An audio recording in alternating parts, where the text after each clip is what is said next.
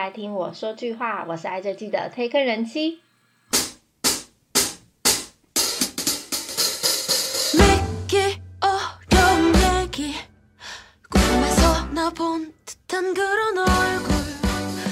各位，万众期待 Netflix 的原创韩剧又回来了，耶！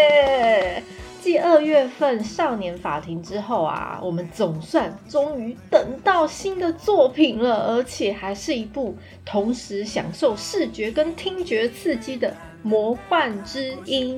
这一部非常的好听，嗯，哦，也非常的好看，所以值得推荐给大家。《魔幻之音》呢，是 Netflix 五月六号开播的原创韩剧。总共有六集，一次上架。它是由金成允导演，还有金敏珍编剧。他们两个继《Who Are You》学校二零一五，还有《云花的月光》之后，三度合作。那在韩国呢，有被称为新生代演员推手的知名导演金成允。他从《Dream High》学校二零一五里面捧红了金秀贤、IU、陆星材，还有南柱赫等人。云画的月光又捧红朴宝剑、金玉珍，一直到梨泰院 class 捧红了朴叙俊，还有金多美等等，每一部都是经典中的经典。不单只是高收视率，还有高评价，连里面剧中的主角一直到配角都受到相当多的关注。那当然，这一部《魔幻之音》呢，也能说是非常成功推动新人演员的一部作品哦。它的故事是改编在 Never Webtoon 上连载，由何日全作家创作的超人气同名漫画，叫《安娜拉苏玛娜拉》。那其实这一部的韩文片名就直接是《安娜拉苏玛娜拉》。那是什么意思呢？就是一个可以实现梦想的咒语吧。嗯，那它的剧情是在讲述遗忘了梦想的一些少男少女，他们在废弃的游乐园和一个神秘的魔术师相遇了之后。逐渐唤醒过去的梦想而展开追逐的奇幻故事。那希望用奇幻魔术的方式带出那些正在深陷于梦想跟现实之间挣扎还有茫然的人，他们所经历过的苦恼还有挫折的一个成长故事。我觉得非常好看，也蛮励志的。那以魔术师作为题材的韩剧，其实之前蛮少，但是就是这么巧。刚好这两个礼拜连续有两部都是魔术师为主角的一个题材韩剧开播，但是呢，《魔幻之音》这一部剧有加上音乐剧的形式表现，所以魔术师又加上音乐剧，很特别的组合，非常的稀有。那其实韩剧里面以音乐，像是呃前阵子的单恋原声带，或者是有非常多呃 OST 歌曲。产生的像是之前的 Dream High 啊，还有原来是美男啊，或者是去年的像 D.P 逃兵追妻令，它的 O.S.T 也都非常好听。但是以这么比较正宗，然后传统系的完整音乐剧来呈现的韩剧呢，我猜应该也只有《魔幻之音》吧。至少我这二十年的追剧经验来讲，我的印象也只有《魔幻之音》这一部戏。其实，在开播的发表会上面，金导演啊也透露自己七年前就已经有念头想要把这一部漫画《安娜拉苏玛娜拉》打造成韩剧，只是因为当时听说这个版权已经卖出去了，但是呢，七年都过去了，小孩子都已经可以上国小了。还是没有看到任何就是安娜拉苏马拉这改编啊的电视剧播出，所以他后来就去打听，才知道原来啊要把这种原著要影像化的过程，原来是非常的困难的。因为大家呃可能不知道，Webtoon 的漫画呢，就是网漫，它不一定全部都是黑白，其实大部分因为是网络的关系、浏览的关系，所以其实大部分都是彩色的。但是呢，安娜拉苏玛纳拉这个网漫它是比较偏黑白色系的，所以在呃制作团队如果要想象把它搬到荧幕上的话，要重新去给它一个颜色，所以这部分可能对他们来说是非常难的。那这时候呢，导演其实听到这个情况之后，他就自己决定要出手了。但要为什么又要加入音乐剧的表现方式来呈现？你可以好好的就直接把它呃美美的拍出来不就好了？那导演他是说，他为了想要完整的呈现原著漫画里面每一个角色他内心的独白，像魔术师的独白或者女主角的独白，他觉得用歌唱的方式，种方式来传达角色可能会更有效。于是魔幻之音就这样唱出来了。OK，题外话，不晓得大家除了电视追剧啊，或者去看电影以外啊，有没有到类似国家音乐厅的地方去欣赏过真正的音乐剧？不是舞台剧，而是真的音乐剧。那我个人也非常推荐大家，如果有机会，你一定、一定、一定要去体验一次。我说了三遍一定，所以真的是大家一定要去体验一下。我记得我第一次看音乐剧是在韩国，那时候我其实也本身不是对一个音乐剧非常有兴趣的人，但是那时候我的韩文老师呢，就他就是本身是一个音乐剧迷，所以他抓着我就去看了音乐剧，而且那时候选的片居然是选的音乐剧是呃《悲惨世界》，大家都知道那个其实原本的原著的呃故事。比较偏闷的，我连电影都没有去看过，我就第一次居然就直接去看音乐剧。但是我一看的时候，当场傻眼，他们每一个演员都是唱现场的，而且他从布景啊、服装、道具，刷刷刷就直接在你面前，然后又唱给你听，又表演给你看。非常的精彩，我整个人震撼到我鸡皮疙瘩。从此我就爱上音乐剧。后来我也去听过呃钟楼怪人啊，还有女巫等等。然后不管是国外的团体，或者是韩国当地的音乐剧团体，都非常的震撼。所以我真的推荐大家，绝对呃可以到台湾，或者是如果你真的有机会到韩国，而且买得到票的话，去看一场音乐剧，绝对会让你惊艳又震撼。那当然啦，前提就是那一场剧要好看啊，所以你挑剧也是个重点。好，Anyway，那这一次金城允导演啊找来已经合作过《梨泰院 Class》的音乐导演朴成日，他们两个再度携手合作，负责剧里面的音乐。那前后呃大概花了十八个月才完成整个音乐的制作。那《魔幻之音》呢？这部戏请来两大男神，一个是池昌旭。一个是黄颖烨携手女主角怪物新人崔承恩，他们一起打造非常华丽又震撼的奇幻音乐韩剧。男主角池昌旭，他继二零二零年《爱在大都会》之后啊，时隔两年再以《魔幻之音》回归小荧幕。他也不止帅气的外表，还有演技实力也不在话下。因为大家想想看，从之前齐皇后啊，还有 K Two 啊，奇怪的搭档到便利店星星等等，都有非常好的口碑还有评价。那完全就是收视的保证。这一次在这部剧里面，他是饰演一个生活在废弃游乐场的一位神秘魔术师，他叫李乙。他时常向附近的小孩子表演一些小魔术。或者是只要看到路人就会问你相信魔术吗？然后就大家就觉得哎神经病的笑哎。然后他一个人呢在社区里面呢就是一个非常神秘的人物。不过呢，其实，在拍摄过程他也遇到了小波折。大家都知道新冠肺炎在韩国是非常非常严重，也有非常多韩国艺人很多都不小心中奖。那池昌旭他也不例外。去年这部戏在拍摄的时候啊，他也不小心被通知他已经确诊新冠肺炎，所以中间他们拍摄的过程就中断了。那还好，他一康复呢，就马上火速复工，也相当的敬业。那其实其实池昌旭他在出道之前，已经在呃首尔的大学路主演过非常多舞台剧还有音乐剧，所以他唱歌对他来说应该不是难事。但是其实他在呃发表会上面啊，有被问到他觉得拍摄最困难的地方是什么？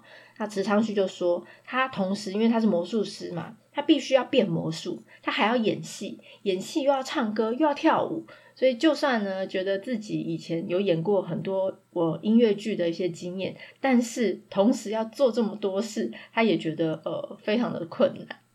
女主角或许很多剧迷会有点陌生，但是如果你有看过去年号称龙头神尾的韩剧《怪物》的话，它就是里面那个肉店老板娘。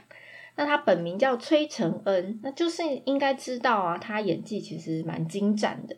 这一次算是他首度担纲电视剧的女主角。那其实他在二零二零年 MBC 的一个短片影集《S.F.A》就宇宙人造安里面，其实她也是女主角，只是因为她那一个是短片影集，所以不能算是正式的电视剧。她呢，其实在二零一九年电影《青春崔洛基》的出道。那当年呢，因为这一部电影呢，她也获得第二十五届春史电影奖最佳女子新人奖。那之后呢，其实接演过蛮多短片或者是独立电影的，一直到去年二零二一年《怪物》里面，她的演技真的是非常惊艳，所以也被提名去年第五十七届百想艺术大赏女子新人奖，可惜没有得奖啦。那这一次呢，《魔幻之音》里面他搭档两位男神，那在剧里面是饰演一个生活非常困苦的一个女高中生，叫怡雅一，嗯，这中文有点难念。那同时呢，这女生呢也是一个放弃自己梦想，因为毕竟她要为呃生活要打拼嘛。那在因缘际会之下，她遇见这个神秘的魔术师利益之后呢，逐渐找回成为魔法师的一个梦想。而且付诸行动，一个成长型的人物。再来就是非常受到瞩目的男二黄颖烨。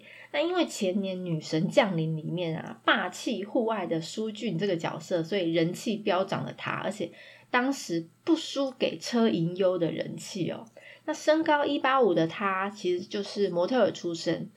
而且还曾经走过首尔时装周的伸展台哦。那他最大的特色，绝对就是他单单单到不行的丹凤眼，但是非常有魅力啦。二零一八年，他出演网络剧《你被恋人甩的真正理由》，然后那一部剧而正式出道。后来呢，在《绿豆传》还有《重回十八岁的演技》里面，算是可圈可点。一直到前年《女神降临》里面，他发挥了演技实力，当时也是圈粉无数，更是成功转型演员。那这一次呢，他摆脱校霸形象，他在剧中饰演全校第一名的资优生，他叫罗一等。他的父母应该都是高知识分子，所以对他寄予非常多的期待。那一直他都是照着父母的标准而生活，他从来没有想过我自己真正的梦想到底是什么。一直到他遇到了女主角雅乙，还有魔术师之后，他才领悟如何去观望真正的世界，而且了解人生的真谛是什么。那黄颖烨虽然他不是歌手，不过之前他其实已经在《重返十八岁》还有《女神降临》两部剧里面都有小小小小的展现自己的歌喉。这一次他在《魔幻之音》里面呢，根本就是大爆发。原来他唱歌这么好听，大家一定要去看这部剧，所以你就可以听他唱歌了。《魔幻之音》的故事啊，其实都是因为一张五万块的钞票。而引起所有不可思议相遇的故事。五万块是韩币啦，那五万块到底有多大呢？大概是台币一千五左右吧。所以你会不会为了一千五百块，如果飞到天上，然后你就疯狂去追他？我会。好了，那故事就是一个被妈妈抛弃，然后爸爸又卷款跑路的女高中生。牙医。她为了自己的生活，而且她还要照顾妹妹，所以她必须半工半读。那某一天晚上呢，她因为她的打工费五万块的钞票被风吹走了，那个风也很奇怪，就呼呼呼的一直吹。为了追赶他辛苦的所得，所以因缘际会呢，就也跑跑跑到一座传说中有神秘魔术师会现身的废弃游乐园。那这个神秘魔术师就是男主角李乙。那只要他看到人，就会问汤心。马术米斯米嘎，你相信魔术吗？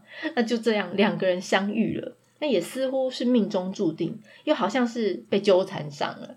李乙呢，他总是可以在牙乙需要帮助的时候出现在他面前，这就是爱，不是？这这他们两个不是爱。那就在牙乙啊，他被债主追讨父亲欠款的时候。向自己打工的便利商店老板，他提出：“哦，老板，不好意思，我想要预支薪水的时候呢，结果老板说：好啊，我借你呀。但是，然后就对他上下其手，就摸摸摸，想要抱他啊！我看到这一段超气的。那这时候魔术师呢，就突然现身了，然后把他的用他的魔法安娜拉苏玛娜拉，biu，然后老板就消失了。这一段还蛮好笑的。那这个社区里面呢，被消失的人还不止他老板，还有牙医的同学。所以在警方调查失踪人口的去向的时候啊，都发现哎，两个案件相关人士全部都是这个神秘的魔术师，但都没有人他知道他叫什么名字。所以他到底是何许人物呢？何方神圣呢？那到底他是真的魔术还是魔法呢？大家知道魔术跟魔法有什么差别吗？我左思右想，我想到一个解释：魔术就像是大卫斯考特一样，看起来应该是真，感觉好像是真的，那 maybe 是假的，是障眼法之类的。那魔法是什么呢？就是哈利波特的魔法，嗯，就是变成哈利波特呀。整部戏它的焦点其实都落在男女主角魔术师跟高校女生牙医的身上。那相对的，喜欢牙医的那个模范生自由生罗伊等，他的光芒都被抢走了。就是至少在这部剧的呃剧情里面，但是一等他的生活呢，并没有像表面的那么顺利，因为他模范生啊，他感觉很像光鲜亮丽，爸妈也家里也很有钱呐。那全校第一名的他。数学的成绩都一直输给牙医，但是他父母啊，不并没有因为哦他已经是全校第一名而满足了，甚至要求他必须每一科都要第一名。哇，这压力也太大。那其实这样的生活无形中啊，也会给一等带来非常多的一些，就是刚才讲的压力，感觉像跟现在的学生应该没什么两样。那一等呢，也因为他很喜欢牙医。所以呢，就跟着牙乙一起跟李乙学习魔术。我觉得我现在好像在在绕口令。那这时候啊，两个少男加少女啊，在学魔术的时候是非常 relax，就是很放松的，感觉到非常快乐。那他们也才真正的明白自己想要什么，然后慢慢的开始追寻自己的理想。那当然，魔幻之音呢，如果只是一个单纯寻梦的故事，那就太无趣了嘛。那前面失踪的同学其实被发现沉尸在河边，那么凶手是谁？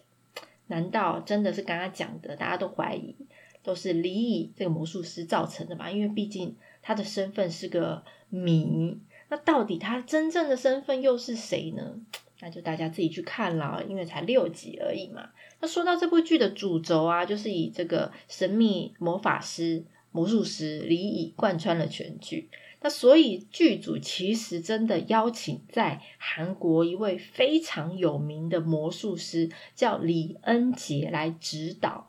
他是第一位获得呃呃全世界 FISM 的世界魔术冠军的韩国人。他其实也上过很多韩国的综艺节目，或者是特别演出之类的。那最近呢，他其实还有客串，就是我刚刚有讲另外一部也是以魔术师为主题的韩剧，现在开始是休台的这一部剧。那池昌旭其实在开拍之前呢，有特地去看了非常多李恩杰的一些影片表演啊，然后努力做魔术的练习。李恩杰其实就只有来指导池昌旭一些魔术的一些手法而已，他并没有在这一部戏什么嘎一脚。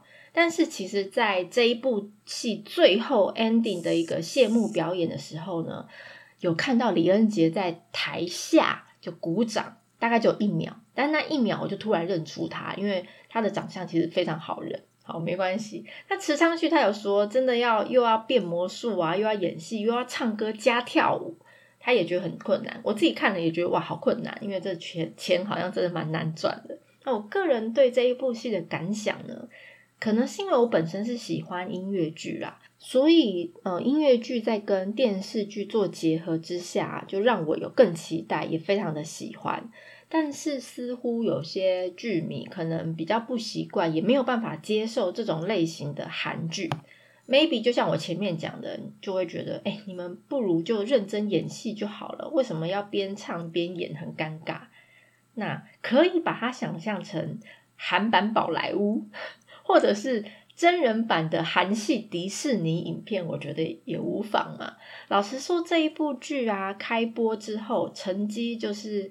叫好，但是不叫做，因为它上线到现在，呃，我录音的时候大概已经过了一个礼拜了，它并没有像之前《少年法庭》啊，或者是《僵尸校园》啊，就马上可以冲到第一名冠军，或者是它其实连挤进前三名都没有，那也蛮可惜的。虽然就是每一个韩剧的评论网都是好评不断，不过呢，就以 Netflix 的收视排行来讲啊。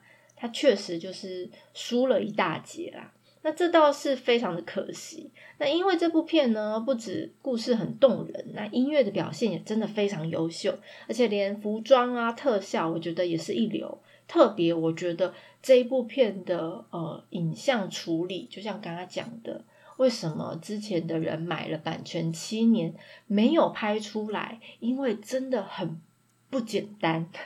所以在这里，我真的要极力、奋力推荐这一部戏给大家，不要被 Netflix 的一些收视排行觉得它好像已经在第十名了哦，觉得应该不好看。没有，它真的很好看，大家一定要看起来。才六集而已，好吗？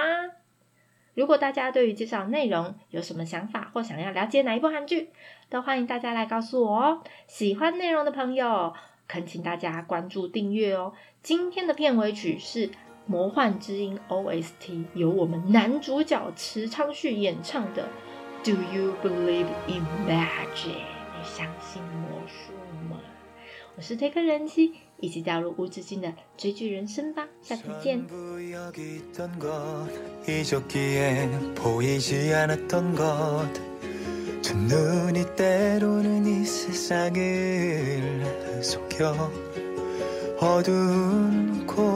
에 숨었다고 사라진 건 아냐 불을 밝혀.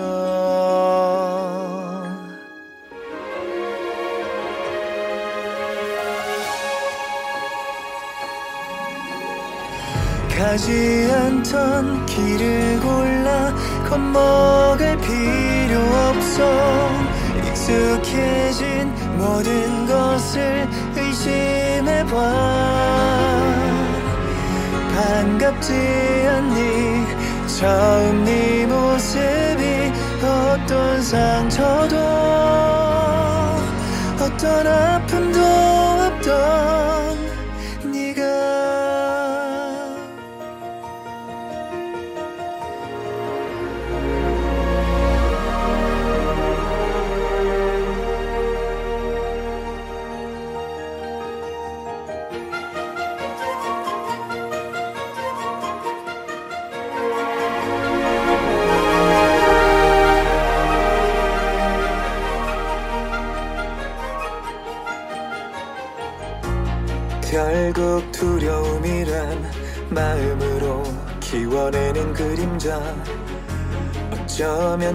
한숨에 사라지는 것들 길이 막힐 땐 고개를 들어 길이 필요 없는